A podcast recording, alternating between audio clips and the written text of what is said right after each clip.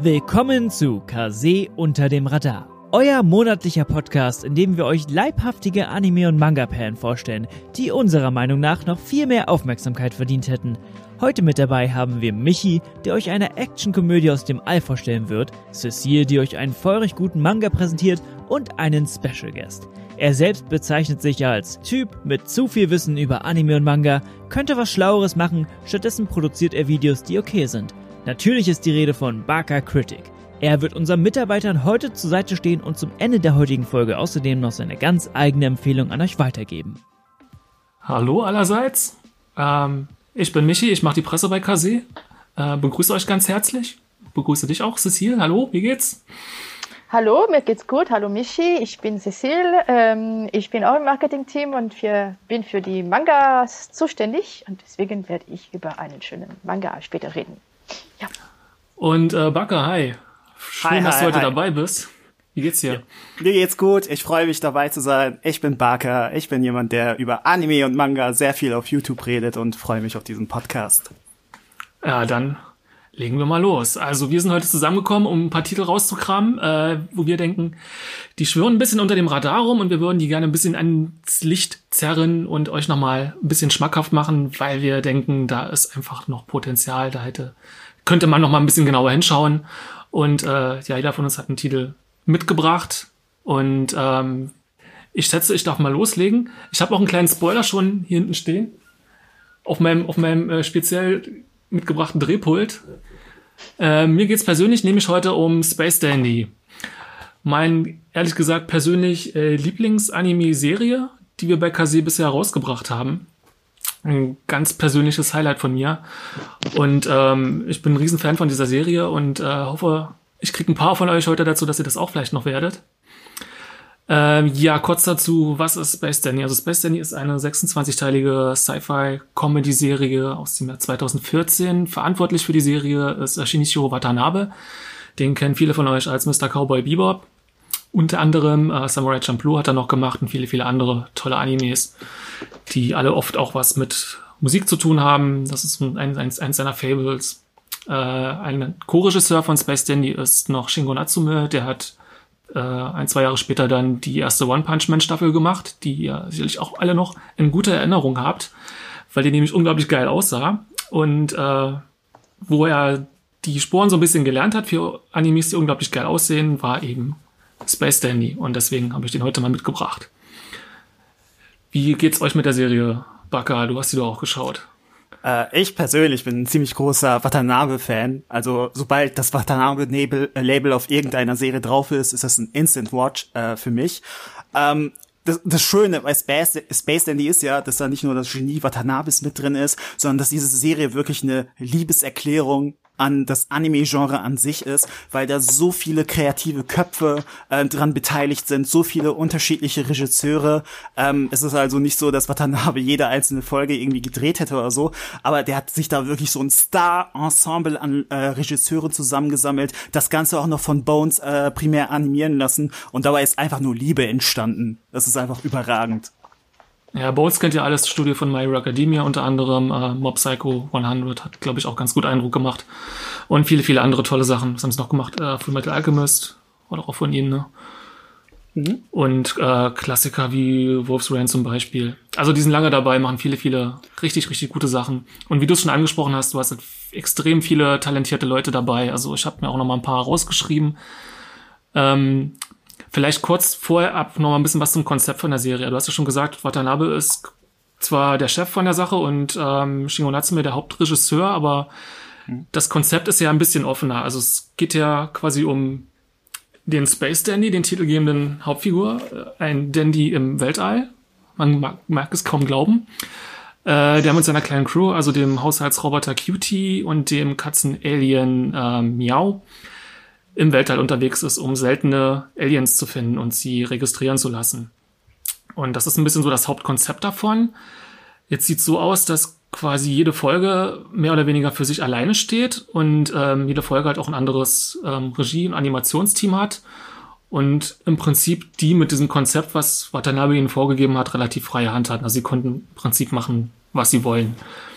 Und ähm, wenn man unglaublich viele Leute, unglaublich viele talentierte Leute zusammenbekommt und jedem sagt, hey, ihr könnt machen, was ihr wollt und äh, zeigt mal, was ihr so drauf habt. Man kann sich vorstellen, dass dann natürlich jeder versucht, jeden anderen zu überbieten. Und äh, was dann rauskommt, äh, wirklich absolut gerade an Animationstechnik äh, exzessiv und beeindruckend und einfach äh, wunderschön ist. Jede Folge ist auch komplett anders. Also viel ist natürlich im, im Comedy-Bereich vertreten, aber ähm, es gibt auch sehr, sehr experimentelle Folgen. Es gibt auch melancholisch nachdenkliche Folgen. Es gibt ein paar romantische Folgen, ähm, auch ein paar gruselige Sachen. Und ähm, jede Folge steht so ein bisschen für sich allein, aber ähm, trägt eben dieses Gesamtkonzept durch die Serie. Äh, was passiert in der ersten Folge ist, dass Dandy aus Versehen im, im Warp-Raum an einer sogenannten Weltallkordel zieht und dadurch äh, quasi ein, ja, ein Paralleluniversum öffnet. Das heißt, die Dandys in den einzelnen Folgen sind auch nicht immer dieselben Dandys. Äh, das bringt auch mit sich, dass Dandy und seine Crew nicht wirklich jede Folge auch überleben oder zumindest nicht in menschlichen Zustand überstehen und die nächste Folge dann trotzdem wieder von Null anfangen kann. Das heißt, äh, jedes Regie-Team hat dann wirklich äh, quasi carte blanche von Null auf wieder äh, Sachen neu aufzumachen und auch nicht darauf achten zu müssen, was jetzt das Team danach dann eigentlich genau aus dem Konzept macht. Das ist eigentlich ganz, ganz witzig. Ähm, Cecile, was war so dein Eindruck von, von Space Dandy? Du hast ein bisschen da mal reingeguckt. Ja, ich habe ein bisschen reingeguckt. Ich muss auch ehrlich sagen, das ist auch schon ein Barrierchen her. Was äh, mich fasziniert hat bei dieser Serie, ähm, das ist erstmal der Vorspann und der Abspann. Das sind für mich, sind für mich beide wahre Ohrwürmer. Wenn ich könnte, würde ich mir der Vorspann als Handyklingelton nehmen. Ich finde ihn großartig und ich habe auch den den, ähm, den Künstler, dessen Namen ich natürlich jetzt wieder vergessen habe, weil ich so furchtbar bin mit Namen, aber den höre ich mir äh, regelmäßig äh, was von ihm auf, auf Spotify. Also kann ich wirklich äh, sehr empfehlen. Das ist für mich der, der erste Punkt. Das, äh, da, damit verbinde ich die Serie. Und dann verbinde ich auch die Serie mit diesen ich finde, geile Szene, wo man den Dandy in seinem ähm, Raumschiff sieht, wo er sagt so Brüste, Brüste, Brüste, Brüste, alle reden nur über Brüste. Dabei ist das einzig wahre das A-R-S-C-H, das Arsch. Ich finde das, ich finde das nur zum Lachen. Und ich bin eine Frau, ich könnte mich damit natürlich aufregen, aber äh, das ist, das ist, ähm, da werden ein bisschen alle, alle ähm, Klischee des Space Opera Genre äh, genommen, durch den Kakao gezogen und ähm, das, die Serie ist ein wahrer Schatz für alle Manga, Anime und auch Serienliebhaber, weil es einfach, es ist eine Referenz nach der anderen. Es, es gibt sehr, sehr viele Hommagen an Genren, an, an Serien. Äh, deswegen hat man seinen Spaß, äh, einfach weil es sehr unterhaltsam ist, aber auch äh, auf eine, wie soll ich sagen, ähm, Sammler- äh, und Kennerebene, dann kann man sich amüsieren, wirklich jede, jeden Hinz äh, zu verfolgen. Ich kann mich auch erinnern, dass äh, wir hatten den ähm, Shinichiro Watanabe als Gast auf der Animagic vor vier Jahren, fünf Jahren. Da hat er die äh, Staffel 2 von Space Dandy äh, präsentiert. Und dann hatten wir die erste Episode äh, der zweiten Staffel äh, dort präsentiert als Premiere, glaube ich, war da. Das war eine, eine Episode, die ein ganze ich weiß nicht, ob das eine Hommage oder auch eine Satire von Attack on Titan ist. Und da haben die Leute im Saal gejubelt, weil es war, ne, du, du hast so viele, so viele Referenzen und sagst, ah ja, das und das und ah, das ist so geil. Also, das ist für mich, was ich mit Space Dandy verbinde. Ja, die, die erste Folge, zweite Staffel, das war die mit den, äh, das war nochmal die Parallelweltfolge in der Parallelwelt-Staffel, ja. äh, wo sie auf die ganzen verschiedenen Dannys in verschiedenen Paralleluniversen treffen, die irgendwie alle einander Latte haben, auf eine andere Art. Ich, und äh, da gab es eben diese, da gab's eben diese, diese, diese Parodien, dann das, diese, diese Dandys, also einer war irgendwie an City Hunter angelehnt, ähm, dann gab es eben den, den, den Big Dandy, der irgendwie über die Mauer guckt, wie in, wie Attack on Titan und noch mhm. einen Haufen andere. Also da äh, an Anime-Zitaten ist die Serie wirklich nicht arm. Ich glaube, wer sich da gerade so ein bisschen so in, in, in 80er Space Opera Animes auskennt, der wird da viel, viel mehr wiedererkennen, als ich da jetzt zum Beispiel wiedererkannt habe. Ähm, Baka, wie ging's dir damit? Also, jetzt, jetzt hau ich viel raus. Also das Schöne an Watanabe-Serien generell, ich meine, die meisten Menschen werden wahrscheinlich Cowboy Bebop und Samurai Champloo, vielleicht sowas wie Tokyo and Terror und ähm, Kids on the Slope von ihm kennen. Aber selbst wenn nicht, diese Serie erfordert eigentlich nicht, dass man wirklich übertrieben viel Anime vorher gesehen hat. Es ist zwar sehr hilfreich, man sollte definitiv kompatibel für Anime sein, also es ist keine Serie, die ich jemandem so als allerersten Anime empfehlen würde, aber Anime-Fans und gerade so Leute, die sich selbst äh, so in dieser Otaku-Sphäre sehnen, ähm, die werden sehr viel Spaß mit dieser Serie haben, weil da typische Watanabe-Elemente drin sind, die seine Serien auch so großartig machen. Äh, so ein Element zum Beispiel, das er so häufig gern ver äh, verwendet, ist ja dieser ganze Anachronismus, der, den seine Serien ausmachen. Also, dass er in der Lage ist, neue und alte Sachen irgendwie so zusammenzubringen, dass es nicht unbedingt äh, fremd wirkt. Also Space Dandy ist ja zum Beispiel eine Serie, in der sehr viele Weltraumreisen und so weiter stattfinden, aber nichts, was da drin passiert oder irgendwie vorkommt oder gezeigt wird, ist irgendwie übertrieben Sci-Fi. Teilweise hat man das sogar das Gefühl, dass die Technologie darin äh, veraltet ist. Und das schafft es einem als Zuschauer und Zuschauerin so ein schönes Gefühl von, okay, ich werde gerade nicht mit irgendwie Technik-Schnickschnack überfordert. Alles, was ich hier drin sehe, kann ich wiedererkennen. Space Dandy als Protagonist zum Beispiel, der Typ hat so eine Elvis-Tolle, hat irgendwie eine College-Jacke, also so eine amerikanische und so Cowboy-Stiefel. Das ist niemand, mit dem wir, äh, der uns irgendwie fremd vorkäme. Und innerhalb der Serie kommen auch sehr viele Referenzen zu aktuellen technischen Sachen. Zum Beispiel eine Firma, die offensichtlich Google darstellen soll, äh, wird als das ultimativ Böse seit Folge 1 hier inszeniert. Oder es gibt auch eine super schöne Folge, in der das Twitter-Nutzen der Protagonisten ihnen zum Verhängnis wird. Es ist alles sehr, sehr cool, dass es relatable ist, in dem Sinne, dass es einem bekannt vorkommt, aber halt in dem wunderschönen Gewand von überragenden Animationen und einfach extrem schönen Bildern. Also das, man hatte einfach Spaß beim Space, Space Dandy gucken. Und ähm, wenn ich das halt jemandem empfehlen müsste, der zum Beispiel sowas sagen würde, ja, Dings, äh, so Sachen, die Monster of the Week äh, Structure haben, sind vielleicht nicht so meins. Ich stehe ich steh vielleicht mehr auf eine stringente Story.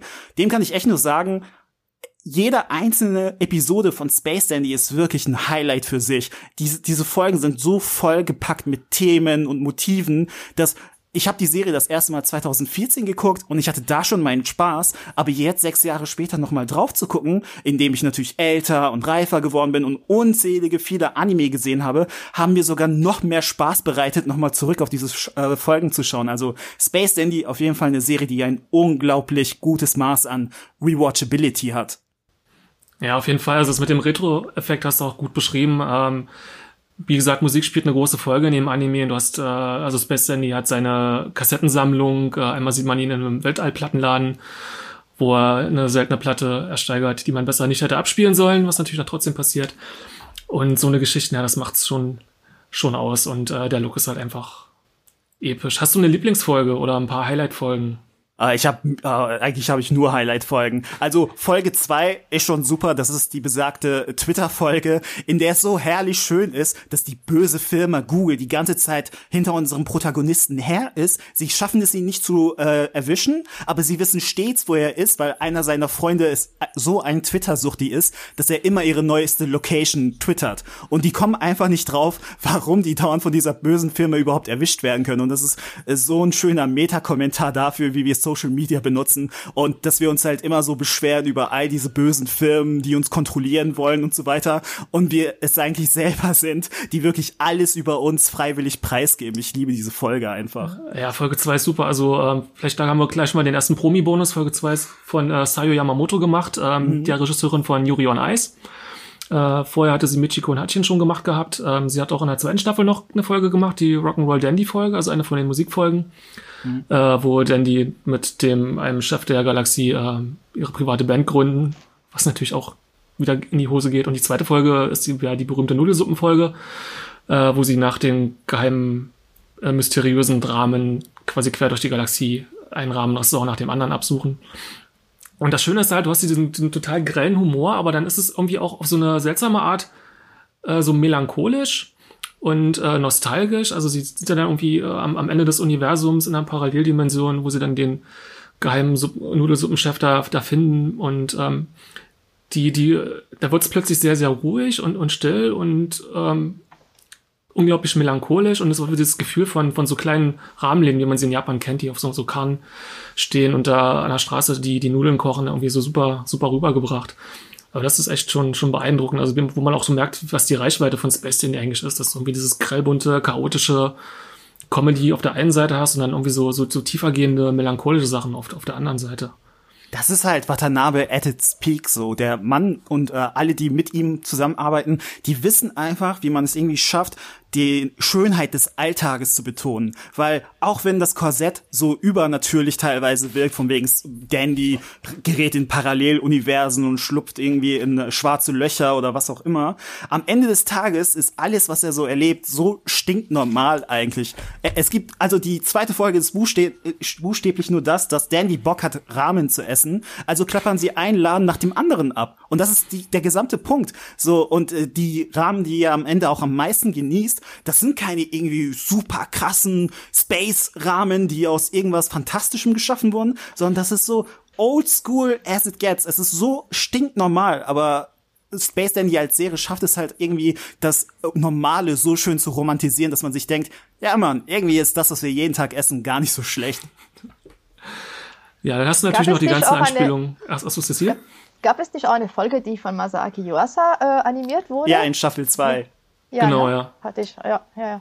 Da, Das war ähm, auch einer der Namen, den ich, den ich droppen konnte, aber ähm, ja, da sind auch ein paar. Ich, das wäre nämlich meine Frage gewesen, wer von den aktuellen sehr gefeierten Regisseure äh, auch bei Dandy mitgemacht haben.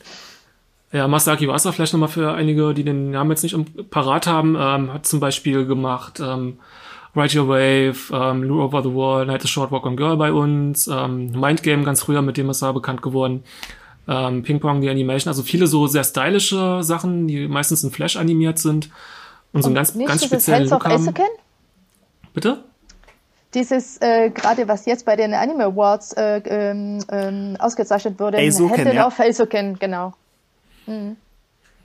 Und ja, Devilman Crybaby auf, auf Netflix, wer das vielleicht gesehen hat. Also, ähm, und von ihm sind noch ein paar Wegbegleiter dabei. Ähm, die In Young Choi ist eine koreanische Animatorin, die hat die Folge 9 gemacht. Das war die mit diesen ähm, äh, zu Bewusstsein erwachten Pflanzen.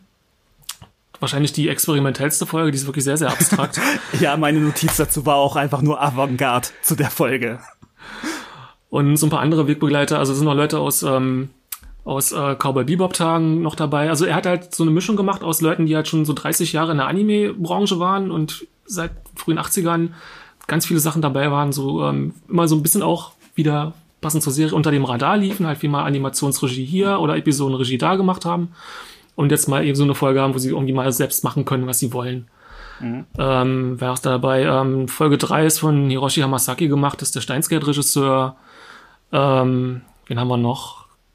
Ähm, Satoshi Saga hat zwei Folgen gemacht. Er hat ähm, in den 90ern so Sci-Fi-OVAs gemacht, Armitage 3, Queen Legend Run. Ähm, äh, Yasuhiro Nak Nakura hat in der zweiten Staffel noch eine Folge gemacht. Der ist bei Angel's Egg, wer den noch kennt, äh, Animationsregisseur geworden und bei ähm, dem Robotic Angel alias Metropolis, dieser äh, Tezuka-Verfilmung. Auch schon wieder 20 Jahre her. Und noch viele andere. Und für die Musik hat er sogar Yoko Kanno zurückgeholt. Ja. Stimmt, ja. In, also hat noch viele andere, sie war nicht nur, aber sie war auf jeden Fall auch mit dabei, ja. Und die Musik, ja, es gibt eine Musical-Folge, also eine Highschool-Musical-Folge. Ähm, das wollte ich nur ansprechen, es gibt halt auch viele Filmverweise, also nicht nur auf Anime, sondern auch auf, auf andere Filme. Es gibt äh, die legendäre Zombie-Folge, Episode 4, Ja. die auch äh, George Romero, dem berühmten Night of the Living Dead Regisseur, gewidmet ist am Ende.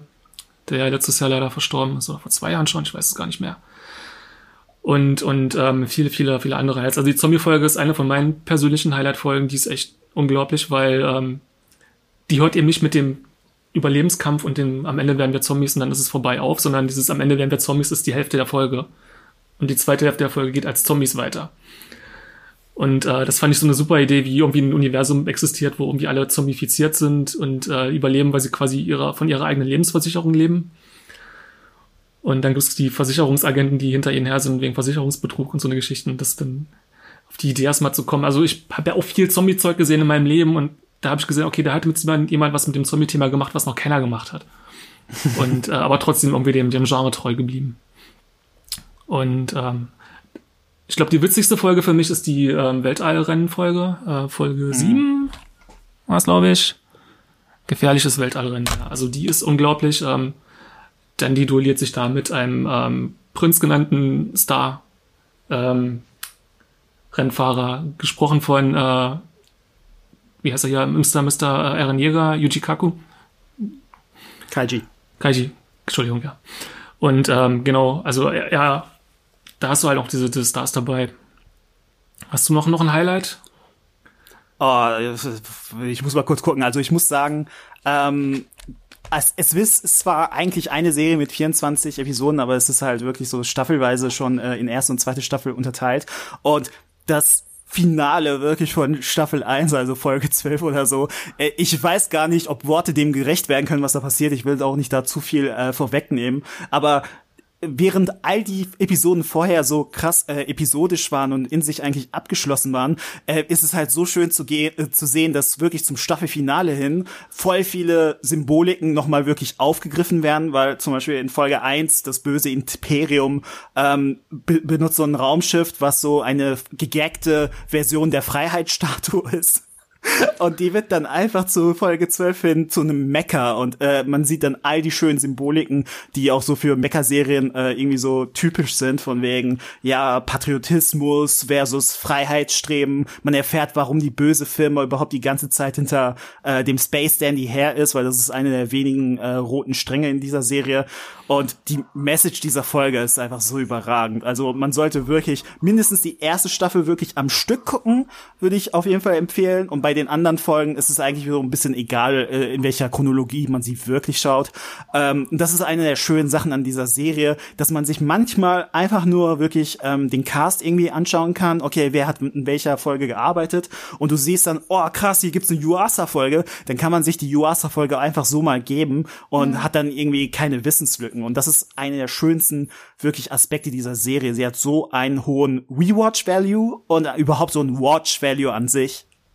Ja, würde ich auch so unterschreiben. Also ich weiß nicht, ob einem wirklich jedem jede Folge gefällt. Also mir gefällt jede zumindest gut und einige absolut ähm, großartig.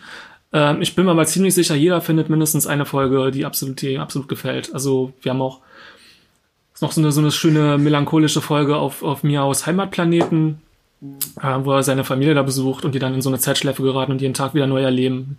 Und die hat halt auch dieses herrliche, nostalgische, ich bin irgendwie äh, als Abenteurer in der Welt unterwegs und gehe dann irgendwie in die Kleinstadt zurück und treffe meine Familie wieder. Ähm, die letzte Folge, Staffel 1, ähm, hat auch was, was ich, wer sich nicht vorstellen kann, wie eine absolut glaubhafte und wunderschöne Romanze zwischen einem Staubsauger und einer Kaffeemaschine aussehen könnte. Sollte unbedingt ein Blick drauf werfen, plus Meckerkämpfe. Und ja, ja, vieles, vieles mehr. Ähm, es gibt noch eine, wo, wo dann die ähm, ein junges Mädchen aufliest als, als Alien und äh, ihr dabei hilft, ihren Großvater wiederzufinden und ihr dann so ein, so ein, so ein Buddy-Road-Movie eigentlich wird. Also man merkt, es geht in total viele verschiedene Richtungen. Es ist immer äh, absolut äh, State-of-the-Art animiert. Also man hat echt eine Menge Value for Money. Äh, man sieht es hinten schon rotieren. Wir haben jetzt zwei Gesamtausgaben von der Serie, jeweils mit vier Volumes drin. Die sind auch aktuell relativ günstig zu haben. Also mit Space Danny macht man, finde ich, echt nichts verkehrt.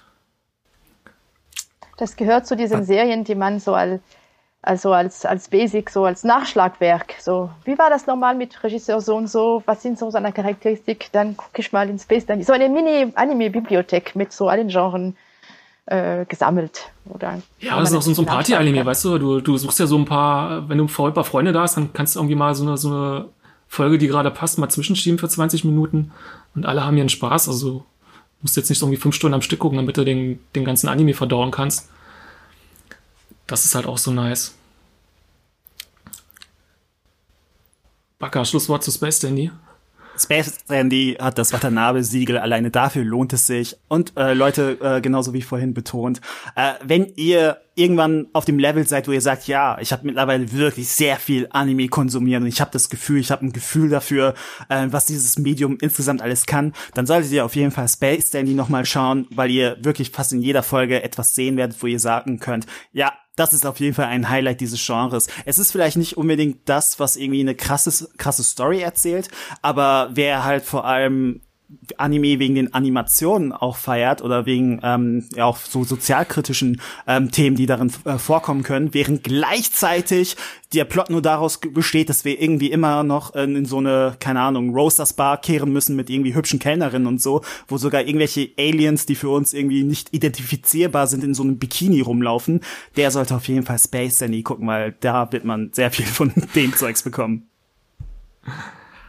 Alles klar, dann gehen wir mal weiter, Cecile. Was hast du uns mitgebracht für heute? Genau, also ich möchte sagen, dass der Manga, den ich jetzt vorstellen möchte, hat ein paar äh, gemeinsamen Punkte mit Space Dandy, wenn ich mich das, äh, äh, wenn ich mich jetzt das äh, alles angehört habe, nämlich äh, die Liebe an, äh, an Kino und an, an das ja, cinematografisches Werk und die viele verschiedene ähm, Episoden, die immer ein bisschen äh, sich ändern und die vielen Twists. Die Serie, die ich äh, heute vorstellen möchte, ist die Serie Fire Punch von äh, dem Mangaka Tatsuki Fujimoto.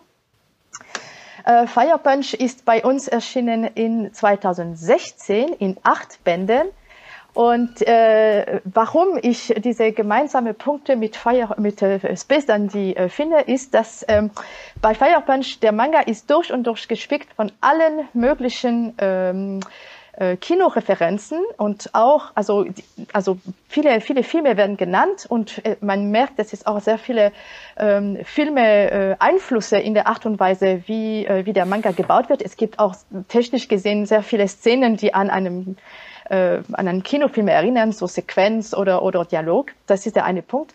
Und auch, so wie äh, jede Episode von Space dann die anders ist, ist fast jeder Band von Fire Punch äh, anders. Ne? Wir haben den ersten Band, der einen Rachefeldzug äh, erzählt. Wir haben den zweiten Band, der, das sagt der Mangaka selbst, ein Gag-Manga ist, der auch eine Liebeserklärung zum Kino ist. Wir haben den, einen dritten Band, der eine, äh, eine ähm, Heldenepos äh, äh, erzählt.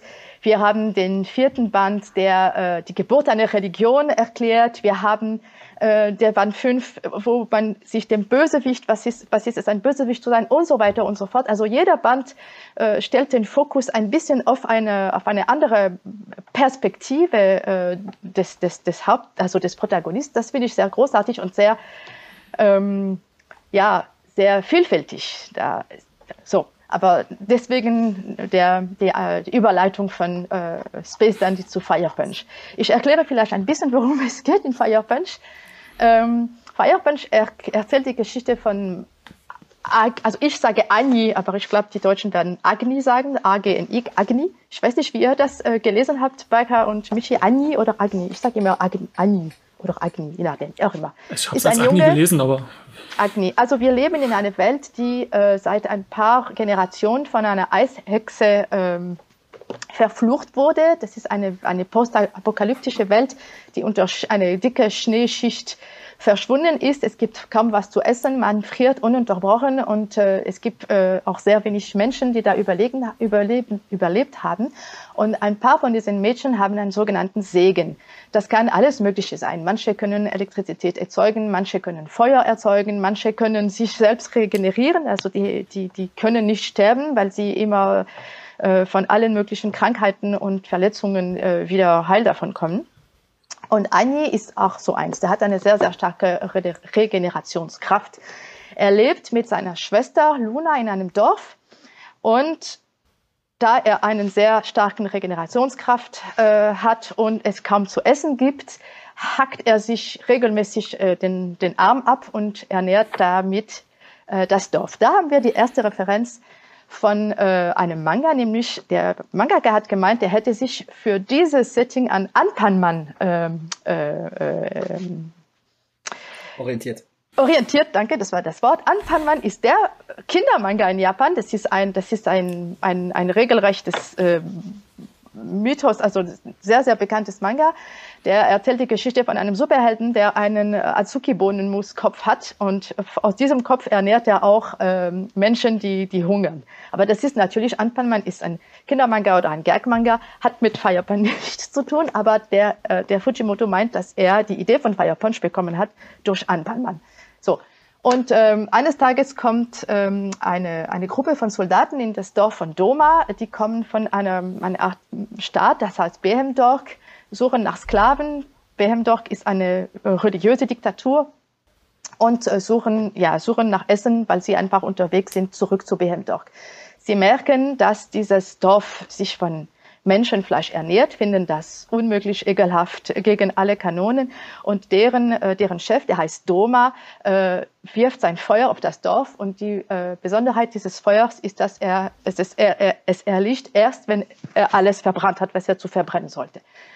Ähm, und dieses Feuer erreicht auch Agni, aber dadurch, dass Agni einen sehr starken Regenerationskraft ist, kann er nicht brennen, weil er sich immer wieder regeneriert. Und deswegen wird er zu Fireman und Firepunch. Ein, ein Menschen, der lichterloh brennt und ähm, ja, seinen Weg durch, durch, diese, durch diese Welt äh, machen will. Sein erstes Ziel ist natürlich, also alle sterben, seine geliebte Luna sterben, sein Dorf stirbt, alle sterben und er schwört Rache gegen Doma. Und das ist der Startpunkt des Mangas. So. Und ähm, genau, also ich weiß nicht, ähm, der, der Manga hat acht Bände. Ich habe ich hab erzählt, dass jeder Band eine andere, eine andere Perspektive. Der deckt auch sehr, sehr viele Jahre. Im ersten Band werden erstmal zehn Jahre vergangen, weil Annie erstmal acht Jahre braucht, um dieses dieses Feuer den, äh, zu, zu, äh, zu zähmen oder damit zu leben. Ne? Erstmal mit dem mit dem äh, mit dem Schmerz äh, muss er leben. Der wird auch ein bisschen er sagt er auch selber, also wenn man acht Jahre lang gegen Schmerz kämpft, hat man auch keinen Platz, um sich richtig äh, intellektuell viel zu entwickeln. Er ist ein bisschen, manchmal ein bisschen kurzsichtig, aber ähm, ja, der, also der, der, der ver, ver, äh, verweilen zehn Jahre und dann im Laufe in, in den weiteren Bänden äh, vergehen auch äh, 10, 20 anderen Jahren. Also da hat man richtig eine Entwicklung für die Geschichte.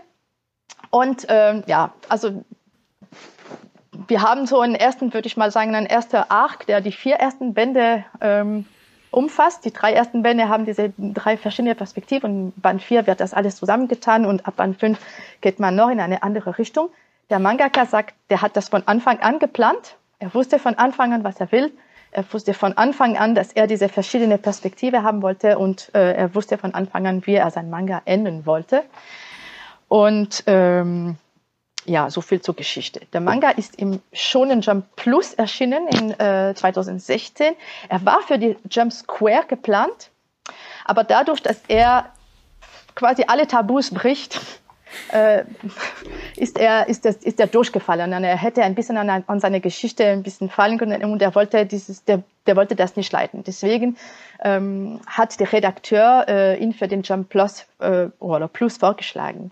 Und da hat er einen, einen regelrechten Buzz äh, erlebt. Das hat dadurch, dass er, dass es so viele Provokationen gibt im ersten Band, ähm, haben viele, viele Leute darüber geredet. Manchen fanden das schrecklich, manchen fanden das super. Ich finde diese Provokation, die, die bringen alle was. Natürlich sind sie, man muss ein bisschen schockieren, um den, äh, um die Leute, äh, ja, äh, damit die Leute weiterlesen. Aber wenn ich mir zum Beispiel einen Chainsaw Man äh, äh, ver, äh, vergleiche, der der, äh, der der nächste die, die nächste Serie von von Fujimoto ist, das ist auch sehr provokativ. Aber ich finde die Provokationen, die in Fire Punch kommen, da haben einen tieferen Grund. Der will wirklich etwas hinterfragen.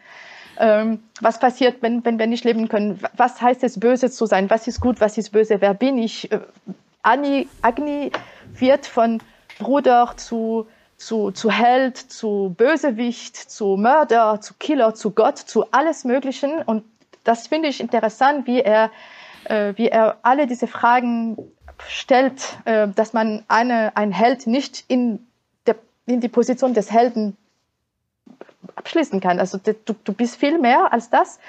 Und äh, deswegen finde ich, dass, dass diese, diese Provokationen nicht einfach nur der Provokation wegen da sind. Die finde ich, die ich persönlich interessant.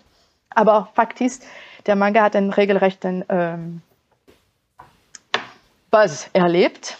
Und äh, deswegen ist es auch äh, in verschiedenen Ländern äh, ja, veröffentlicht worden. In Frankreich war das sehr, äh, sehr erfolgreich. Bei uns war das, es ist nicht umsonst unter dem Radar, aber ähm, es war nicht der super große, äh, große Erfolg. Aber mit den Jahren hat er seine Ziele erreicht. Er verkauft sich, er verkauft sich ordentlich. Also es ist in Ordnung und äh, ja, ich bin froh, dass wir das haben. Ja, ich möchte nur ein bisschen zu der ähm, deutschen Fassung äh, äh, was sagen. Das ist ein Manga, das ist eine der schönsten Editionen, die wir hatten. Also wir haben hier ein, äh, ich muss mir die genauen ähm, technischen ähm, Angaben nennen. Ich habe mich ein bisschen belehren lassen vorhin. Genau, ein Klappenbroschur mit Tiefprägung und Spotlight. Also Spotlight auf jeden Fall in dem in dem äh, in dem in das Logo. Das ist auch als Prägedruck. Aber was ich schön finde, ist diese diese Klappenbroschur äh, die kann man so aufmachen, dann hat man so ein, Art, ein, so ein schönes, äh, das ist kein Poster, aber ein, ein schönes Artbook und man kann damit ähm, die, diese, diese Schnitt äh, äh, damit äh, bedecken und das sieht einfach sehr schön aus äh, in, in, seinem, in seinem Regal, in seinem Bücherregal. Die, die Cover sind alle, sind alle wunderbar. Also eine der eine der Sachen, die man Fujimoto vorwerfen kann, ist ein Zeichenstil. Das ist nicht, das ist sehr skizzenhaft. Man hat den Eindruck am Anfang, das ist ein bisschen chaotisch. Es wird im Laufe der Serie besser, wenn man mit Chainsaw Man vergleicht, ist Chainsaw Man viel sauberer. Aber Chainsaw Man ist auch bei Shonen Jump deswegen ist es eine andere Kaliber. Aber ich finde die Zeichnungen, die sind manchmal ein bisschen ähm, ungleich. Manchmal ist es sehr, sehr, ja, kritzelig und er hat manchmal unglaublich schöne Porträts und oder sehr, sehr schöne Doppelseiten, äh, die einfach sehr viel Spaß machen beim, beim Schauen. Er hat ja auch diese, ähm, diese, diese, diese filmischen Sequenzen, wo er quasi immer dieselbe ja. Panelperspektive wiederholt und wiederholt und wiederholt und man das quasi so sieht, als würde man, äh, man liest es so, als würde man einen Film sehen, was ich auch, was natürlich auch zum, zum genau. Thema passt. Ne? Wir haben ja auch ähm, eine Figur, die selbst einen Film drehen will und dann die ganze Zeit mit, mit einer Kamera rumläuft. Ähm, es gibt immer wieder diese Verweise aufs Kino, was ich auch gerade, ich habe es ja jetzt nochmal noch mal, äh, gelesen, jetzt auch letztens. Und mich hat das jetzt echt so ein bisschen, ein bisschen getroffen, weil es, es ist ja diese postapokalyptische Welt und es gibt zwar Figuren, die unsterblich sind und tun ewig leben, aber keiner von ihnen hat jemals einen Film im Kino sehen können. Mhm. Aber alle haben irgendwie so diese Idee davon und diesen Wunsch, das irgendwann mal tun zu können auf irgendeine oder andere Art. Und ähm, wie gesagt, äh, die Toga hat da fängt dann auch selbst an, einen Film zu drehen. Und man, es schwebt immer diese, diese Vorstellung davon, wie es ist, mal wieder im Kino zu sitzen, mal im Kino zu sitzen und einen Film zu schauen, was uns ja jetzt irgendwie auch gerade so geht, weil wir alle nicht ins Kino können und einen Film gucken können in der, in der jetzigen Situation. Und das hat mich irgendwie teilweise richtig betroffen gemacht. Das, das, genau, also wie, wie, man, wie man, wie einem auch so klar wird, dass so Sachen wegbrechen und dann quasi, quasi so mythologisch fast überhöht werden, wenn man die nicht mehr so um sich drum herum hat, eine Weile lang. Also es gibt eine richtige lange äh, Liste, To-Watch-Liste. ich habe so, also ich mir die acht Bände dann nochmal gelesen, um diese, dieses Podcast vorzubereiten. Ich habe notiert, genannt werden wirklich namentlich Toy Story, Billy Elliot, Scott Pilgrim Filme, Kevin allein zu Hause, Emma Watson als, als, äh, als Schauspielerin, äh, The Astronaut's Wife, X-Men, Spider-Man, Matrix und drei Filme von Tom Cruise, Top Gun, Krieg der Welten und Mission Impossible äh, und Star Wars. Star Wars kommt auch äh, äh, dazu. Also das ist einfach das. Man kann sich auch diese Filme anschauen, um, äh, die, die, die, die To-Do-Liste oder die, die To-Watch-Liste von, von, Spider, von Spider-Man, sage ich von Fire Punch. Und es gibt aber auch Szenen, die sehr an äh, Guardian of the Galaxy oder Mad Max äh, erinnern. Also diese, ich glaube, das sind Band 4, die haben eine unglaubliche äh, Verfolgungsszene im Zug. Nee, äh, das ist nicht im Zug mit, mit, mit LKWs. Äh, das ist, äh, erinnert sehr an diese Mad Max Szene. Die alten und auch diese, diese, diese neuesten, äh, diese neuen Filme. Der, der, der, der, letzte, der letzte Band ist eine riesen Hommage an 2001 Space Odyssey. Und der Mangaka nennt auch als eine seiner Referenzen der Film The Chaser. Weil in The Chaser äh, hat man ein Plot, äh, jemanden muss äh, gekillt werden und das passiert sozusagen in den ersten zehn Minuten und man sagt sich, ey, was passiert danach? Und er findet diese Idee super, dass man einfach sich überraschen lässt. Man weiß nicht, was als nächstes kommen wird.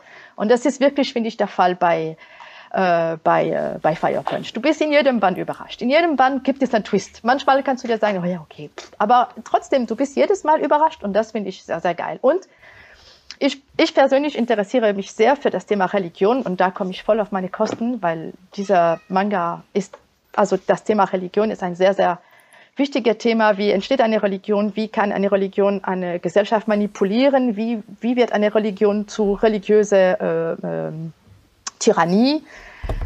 Also ja, wir haben auch da die ganz viele Tabus, die gebrochen werden, da habe ich gesagt, wir haben auch das Thema Gender Identity Das wird auch äh, angesprochen. Also man kommt wirklich auf seine, auf seine Kosten, was Themen betrifft, äh, in, diesem, in diesem Manga. Ja, Wacker, du hast mal reingelesen. Was war dein Eindruck? Hm, okay, ähm, ich bin jetzt so ein Mensch, wenn ich ein Manga feiere, dann interessiert es mich immer, wie sind wir hier gelandet.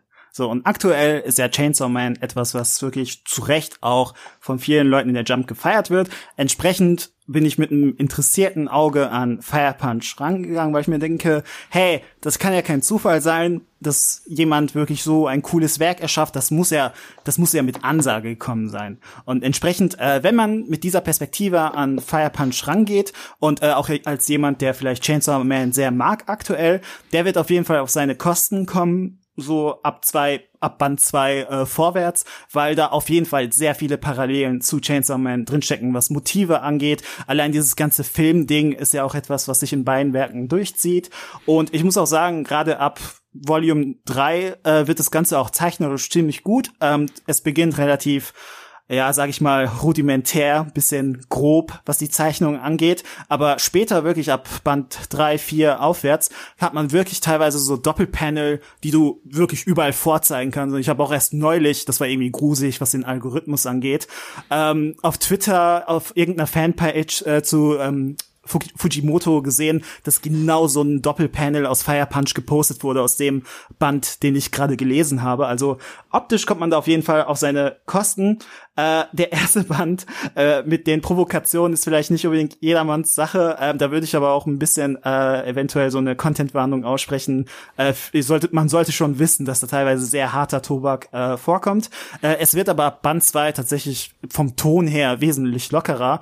Und da kommt auch genau der Humor rüber, den Fujimoto ähm, so auszeichnet. Und ich finde, ähm, dass Fujimoto so als Mangaka eigentlich ziemlich gut den Geist trifft, äh, den wir so aktuell verkörpern. Also äh, der spricht halt wirklich irgendwie so die Sprache der Jugend. So, wenn ich mir so anschaue, was für meme-würdige Momente er in seine Werke einbaut. Du kannst halt wirklich original aus Fire Punch irgendwie so ein Filmzitat posten auf Social Media oder so als äh, irgendwie Screencap und die Leute werden es feiern, weil es teilweise wirklich so ultra komisch ist. Es ist auch total meta was sein Humor angeht. Ähm, es ein zum Beispiel sehr, sehr wichtiger Punkt in dieser Serie ist es, sich mit äh, Kunst in Form von Film auseinanderzusetzen, welche Bedeutung Film eigentlich gerade in der Postapokalypse hat, weil das eine Frage ist, die zu Recht äh, kaum jemand stellt, wenn so alles um dich herum zerstört ist, irgendwie diese Eiskönigin hat deine Welt zerstört und irgendwie alle Menschen sind am Leiden, wir sind an dem Punkt, wo wir Menschen mit dem Fleisch von anderen Menschen erinnern müssen, aber da gibt's wenigstens eine gute Seele da in der Welt, die zu Recht fragt, ja, aber was ist mit den Filmen? Was ist eigentlich mit den Filmen?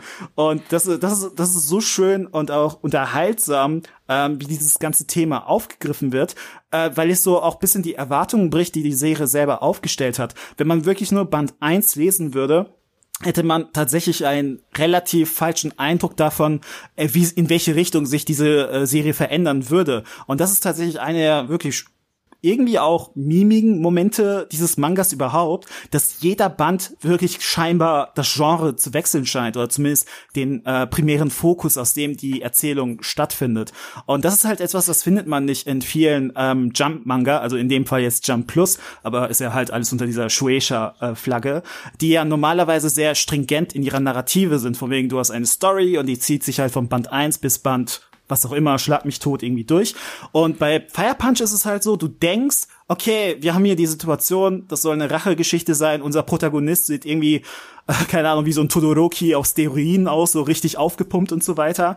Und wir denken halt, das ist eine ganz normale Rache-Story, aber für welche Dinge, für welchen Plot diese Rache tatsächlich unterbrochen wird, das macht wirklich einen Humor in dieser Serie aus, den man halt so oft bei anderen aktuellen Mangaka nicht findet. Und das mag ich eigentlich daran. Ich finde, der, die Person von Togata ist eigentlich genauso ein, eine Hauptfigur wie, äh, wie Annie, weil sie ist einfach eine coole Socke, man kann es nicht anders sagen. Also äh, sie bringt, wie du, wie du es gesehen hast, äh, wie, du, wie du es gesagt hast, diese, diese, diese Sicht, was ist mit Kultur, was ist mit Filmen, was ist mit Filmen. Der, der Autor sagt auch in einem Interview, in einer Welt, wo du nur um, wo es nur ums Überleben geht, kann man also ist, ist das Kulturniveau und das Bildungsniveau niedriger als sonst. Es wird sinken, weil man, weil man, weil man sich auf andere Sachen äh, konzentrieren muss. Aber sie bringt eben diese, diese, diese, diese Fragen und sie wirkt auch als Mentor auf, äh, auf Annie. Und ja, und sie hat, das, der, der Band 2 ist einfach, also Band 3 und Band 2 und 3 ist eine meiner, sie sind wirklich, sie sind wirklich sehr, sehr, sehr, sehr lustig, sehr, sehr gut und sehr, sehr lustig. Und Togata ist eine, einfach meine Lieblings, ich glaube, ich mag sie fast sogar mehr als Annie. Die ist einfach cool. was ich auch, ja. aber auch sagen wollte, was ich auch interessant fand, ist zwei Sachen. Der äh, zuständige Redakteur von äh, Fire Punch ist Chiherin, der auch sehr viele sehr gute Serien äh, betreut hat. Der hat äh, Blue Exorcist betreut, der hat ähm, äh, Spikes Family betreut, der betreut auch äh, Chainsaw Man, soweit ich weiß. Also der hat ein Händchen für, für diese coole Geschichte und einer der Hauptassistent von, äh, von Fire Punch äh, war Yuji Kaku, der jetzt Hell's Paradise oh. macht. Und Krass. ich finde, da gibt's tatsächlich Sachen, also äh, parallel, die man ziehen kann. Äh, diese, diese, diese religiöse Aspekt, die findet man en masse in Hell's Paradise. Äh, diese Menschen, die sich in Bäume verwandeln, das findet man äh, in beiden Serien. Ähm, und es gibt auch manche, manche äh, zeichnerische äh, Details, wo man sich fragt, wer hat sich von wem äh, inspiriert. Fand ich, fand ich auch sehr interessant. Und und noch letztes Good to Know, Tatsuya Endo, der Spikes Family äh, zeichnet, war äh, in den zwei ersten Kapitel von Fire Punch auch als Assistent. Habe ich auch irgendwo gelesen. Fand ich auch nett. Good to know. Ja, also für mich ist Fire Punch schon so ziemlich der kompromissloseste Manga, den ich gesehen habe. Also einmal natürlich inhaltlich, weil, wie gesagt, gerade am Anfang echt heftige Sachen passiert. Es ist ein bisschen abgefiltert dadurch, dass es irgendwie schon gesagt ein bisschen rougher gezeichnet ist. Ähm, und ähm, es auch so eine, so eine lakonische Atmosphäre darüber schwebt, dass es einem nicht, nicht zu sehr zu sehr an die Nieren geht. Das ist halt einfach eine Welt, in der Menschenleben nichts wert ist, in der Sklaven als Brennholz bezeichnet, wortwörtlich verheizt werden und in der grausame Sachen am laufenden Band passieren und äh, es dann wirklich eine Überlebensstrategie ist, sich selbst die Arme abzuhacken, um sein Dorf damit zu füttern. Oder ähm, der Protagonist eben von äh, grausamen Schmerzen gepeinigt quasi seine ganze Existenz fristet und versucht irgendwie durch das dauerhafte Brennen durchdenken zu können.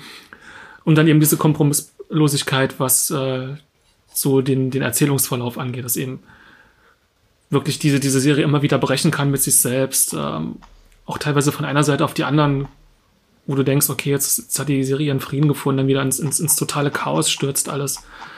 Äh, es einen kleinen Auslöser gibt, weil Wagner irgendwas Klick gemacht hat und äh, er dann wegen irgendwas austickt und man wirklich nie auf dem sicheren Fuß ist, nie genau weiß, wo es hingeht. Ähm, ich glaube, in der zweiten Hälfte wird es ein bisschen ruhiger. So in Band 5 gibt es ja so, so, eine größere Zensur, äh, wo die Story in eine andere Richtung geht dann auch. Ähm, äh, und man merkt ein bisschen, da, da hat sich Fujimoto dann ein bisschen aus, ausgetobt und kann dann ein bisschen tiefer so auch in, die, in seine Figuren reingehen, so gucken, was, was ist so, was sind so deren, deren Motive, was, was hat die, treibt die eigentlich an, was ist, worauf, was, was sind deren Ziele, was, was ist ihre, ihre Lebensphilosophie und das alles so ein bisschen zusammenbringt, was so vorher passiert ist.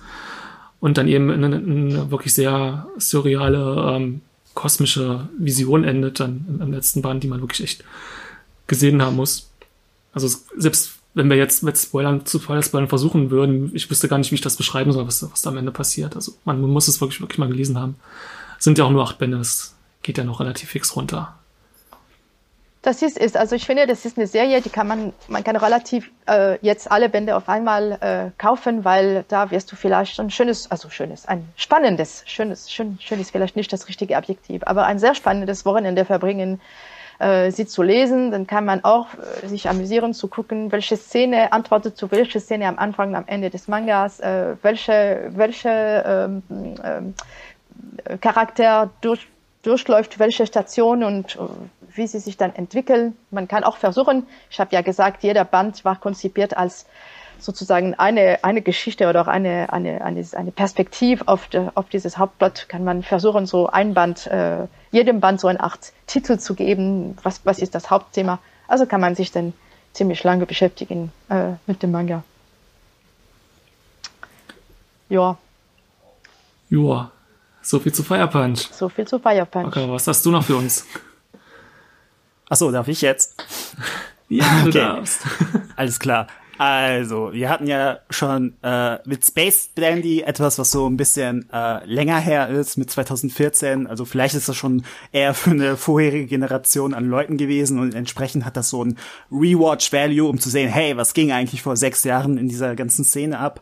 Äh, wir hatten mit äh, Fire Punch etwas, was halt auch so ein schöner Throwback äh, zu etwas ist. Ähm, zu etwas, was aktuell läuft, nämlich, dass wir gucken können, okay, was waren einfach die Anfänge von Chainsaw Man und wie viel steckt da tatsächlich drin? Tatsächlich mehr, als man meinen mag. Aber ich dachte mir so, äh, warum über die Vergangenheit reden, wenn wir auch über die Gegenwart reden könnten? Nämlich etwas, was äh, aktuell äh, hoffentlich, hoffentlich, und deswegen will ich darüber reden, genü genügend äh, gehypt wird. Und ich will auf jeden Fall, dass es noch sehr viel mehr gehypt wird.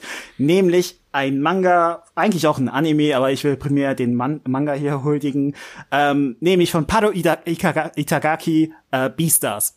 Beastars ist etwas, was ich absolut äh, vergöttere. Ähm, und eine Serie, von der ich äh, mir eigentlich wünschen würde, dass sie noch viel, viel äh, größer wäre, als sie ist, weil wie ist das, äh, eine Serie über anthropomorphe Tiere ist, ähm, die die Protagonisten dieser, dieses Anime beziehungsweise dieses Manga stellen.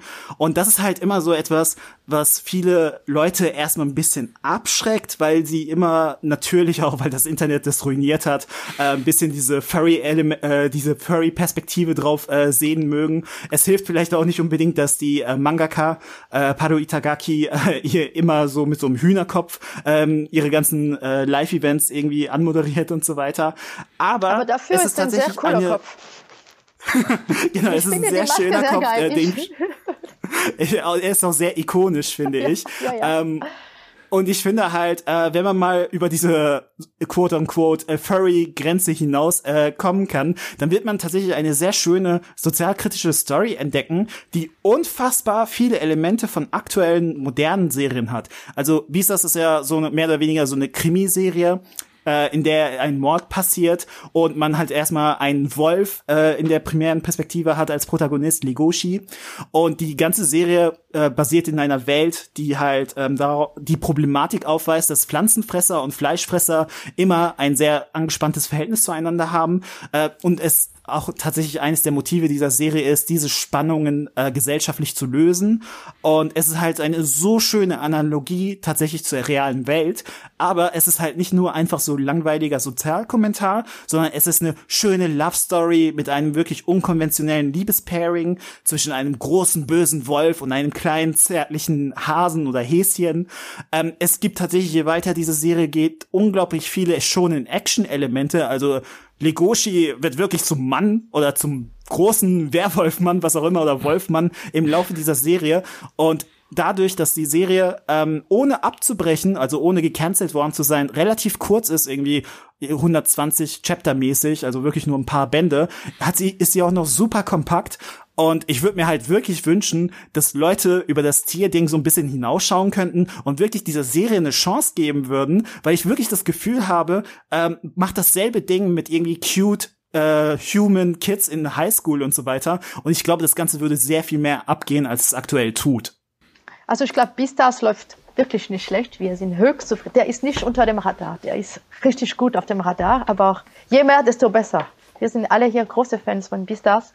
Und deswegen äh, teile ich deine Begeisterung für diesen Manga. Der ist wirklich, der ist wirklich großartig. Und ähm, jetzt habe ich vergessen, was ich sagen wollte. Aber Michi, du hast sicher noch etwas Kluges zu sagen. Bis ich mich dann Äh, ich habe tatsächlich mal, weil ich, ich hatte mal für, für ein Presseheft ein bisschen recherchiert zu Beastars und ähm, zumindest was Deutsch, in Deutschland veröffentlichte Mangas angeht, äh, berichte ich mich, wenn es nicht stimmt, aber es ist meines Wissens der einzige Manga, der komplett nur anthropomorphisierte ähm, Tiere beinhaltet. Also man kennt das ja von US-Comics und franco-belgischen Comics relativ häufig. Bei Manga ist es wirklich eine Ausnahme, zumindest bei Titeln, die hierzulande lizenziert sind. Wenn du so Sachen anguckst wie Kimba der weiße Löwe früher, da hattest du immer auch noch menschliche Figuren dabei. Ähm, bei Beastars gibt es das aber gar nicht. Da gibt es wirklich nur Tiere.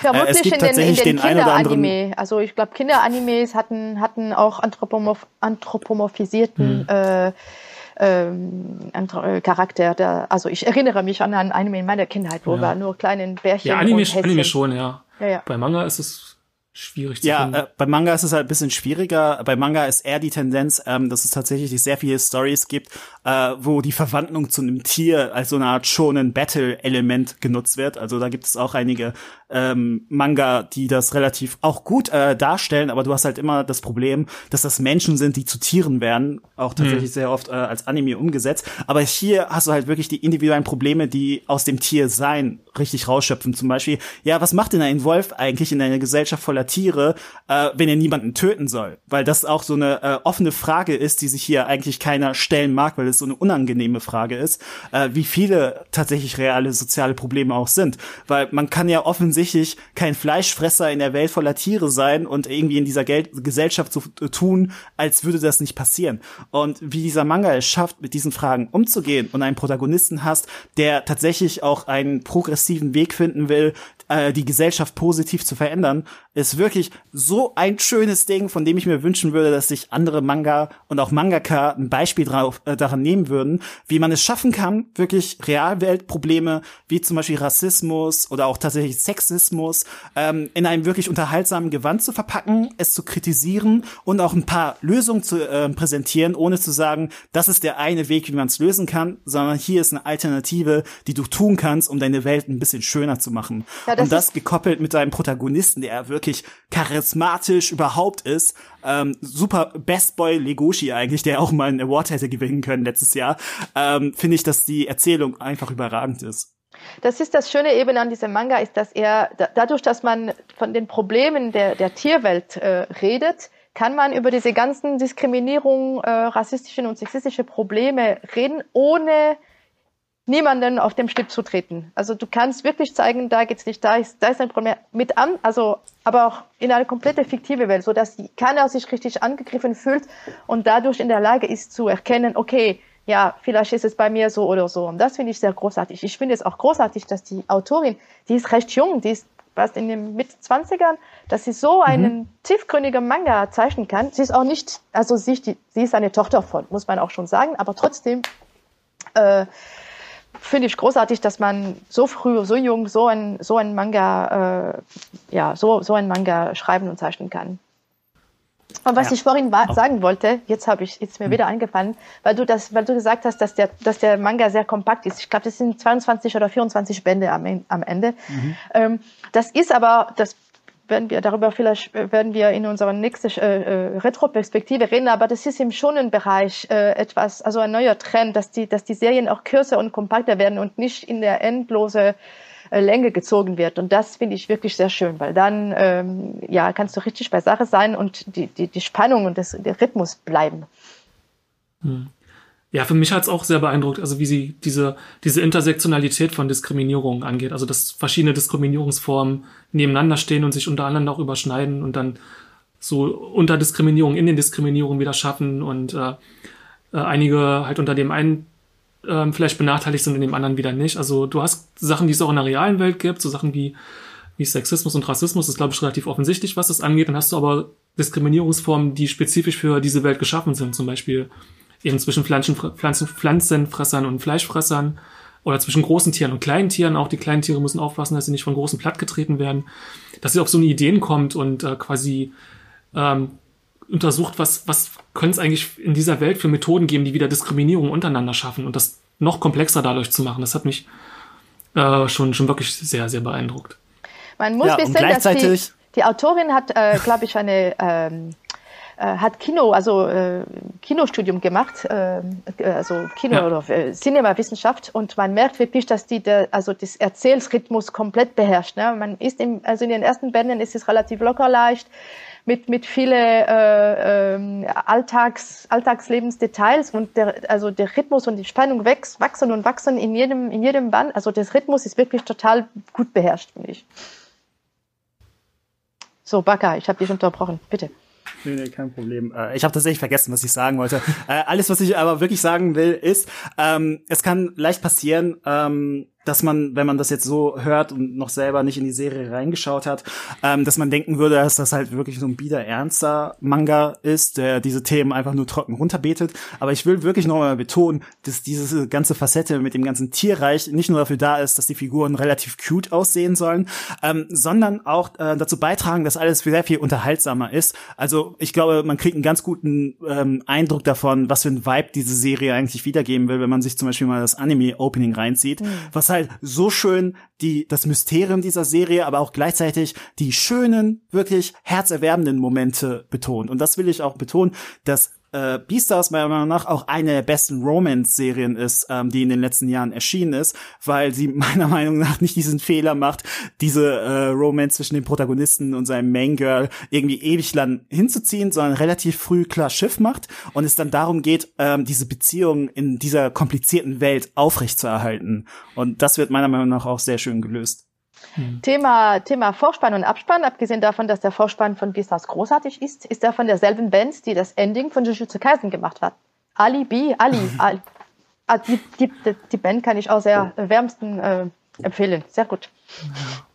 Ja, vielleicht, also wir können ja kurz den Anime nochmal ansprechen, weil der ist ja nun wirklich auch was, was ähnlich Einzigartiges wie der Manga äh, auf eine andere Art. Ähm, den gibt's auf Netflix äh, komplett in CGI erstellt. Das ist für viele ja immer so ein Abschreckungskriterium. Ich finde immer, Beastars ist so der Anime, den man Leuten empfehlen, empfiehlt, die sagen, äh, CGI-Anime, es geht ja gar nicht. Weil was da animationstechnisch gemacht wird, wie unglaublich atmosphärisch und elegant und ähm, trotzdem eben noch sehr handgemacht das alles wirkt. Eben gerade auch durch, durch diesen äh, Stop-Motion-Einsatz und äh, behandgezeichnete Szenen, die noch zwischendurch eingeflochten werden.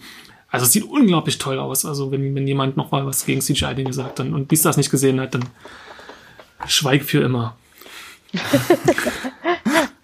ja, äh, auf jeden Fall, das ist wirklich etwas, was man betonen muss. Äh, ich habe auch das Gefühl, dass irgendwie dieser schlechte Klischeeruf von CG-Anime zu Unrecht auch andere Serien ruiniert, weil es tatsächlich in den letzten zwei Jahren sehr viele Anime gibt, die äh, überwiegend CG-Elemente haben oder CG geprägt sind, die wirklich gut sind. Und Beastars ist da ganz vorne voran, beziehungsweise äh, Studio Orange generell, äh, das ja auch die Adaption für äh, Land der Juwelen gemacht hat. Und ganz ehrlich, guckt den Anime, schaut den Manga, äh, kauft den Manga auf jeden Fall, unterstützt äh, Paru. Äh, sie ist eine super coole Mangaka, meiner Meinung nach, ist auch auf Social Media sehr aktiv. Mhm. Und das ist einfach ein sympathischer Mensch, den ich auch wirklich den Erfolg gönne. Ja, und sie, sie hat auch schon ein bisschen das Herz eines Furries, also das kann man jetzt auch nicht wegreden. Sie hat mal ein Interview gegeben, wo sie gefragt hat, was, ob sie sich eine Game-Adaption von Beastars vorstellen kann und was das, was für ein Game sie sich da äh, im, im Sinn hätte und ihre Antwort war eine Dating-Sim. Ja, das passt. Das passt super. Ja, schöne Serie. Ähm, ja, sehr schöne Serie. Können wir alle empfehlen. Wir sind alle ja, einer Meinung. was, für ein, was für ein schönes Ende. Und apropos Ende, wir danken euch fürs Zuhören. Schaut gerne mal bei Baka Critic vorbei und sonst hören wir uns wieder bei der nächsten Folge. Live auf YouTube und Twitch am 23.03. Macht's gut. Danke, Baka. Tschüss. Tschüss.